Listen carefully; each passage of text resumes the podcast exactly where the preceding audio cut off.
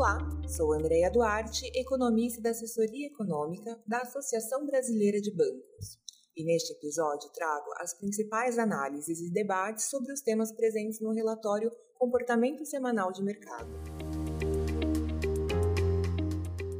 Com o avanço na disseminação da vacina e o aumento da mobilidade social, o setor de serviços manteve em agosto a sua trajetória de recuperação, com elevação de 0,54%, segundo a pesquisa mensal de serviços do IBGE.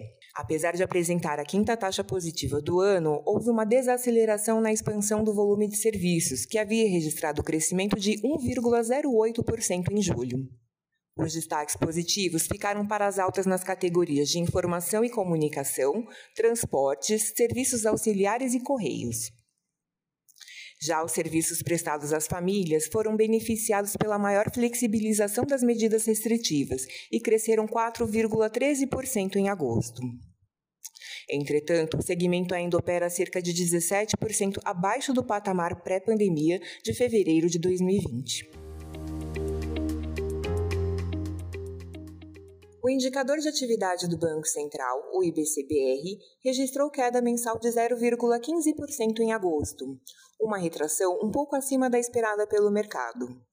O resultado respondeu, dentre outros fatores, às retrações mensais do varejo ampliado, com queda de 2,50%, da indústria, que registrou queda de 0,70%, e a elevação no setor de serviços, com alta de 0,54%. No ano, o indicador acumulou uma alta de 6,41% em relação ao mesmo período de 2020. Vale registrar que os segmentos do comércio e serviços operam em patamar superior ao observado no período pré-pandemia, ao contrário da indústria, que opera em nível 2,9% abaixo.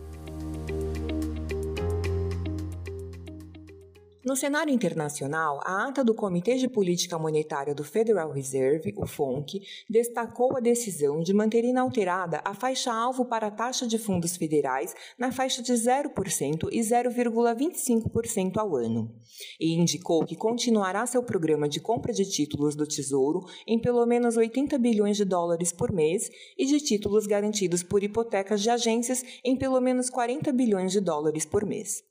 A ata do FONC destacou os progressos nos indicadores econômicos obtidos a partir da disseminação mais acelerada da vacina no país, com os setores mais afetados pela pandemia esboçando reação. Embora a inflação no país permaneça elevada, devido a fatores considerados transitórios, as condições financeiras permanecem estáveis, amparadas pelo forte apoio das políticas monetária e fiscal e pelo fluxo de crédito para as famílias. Com a projeção de que a inflação medida pelo PCE feche o ano moderadamente acima da meta de 2%, mas com as expectativas ancoradas no médio e longo prazo, o comitê espera manter uma postura acomodatícia da política monetária até que os objetivos de estabilidade de preços e pleno emprego sejam alcançados.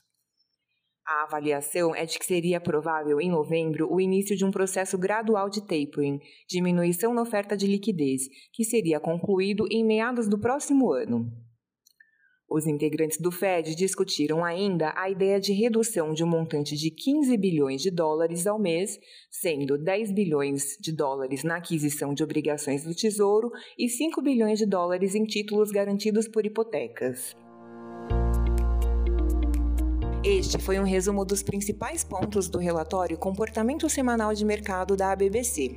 Para ter acesso ao relatório completo, acesse www.abbc.org.br, nossas redes sociais ou o aplicativo da BBC em iOS ou Android.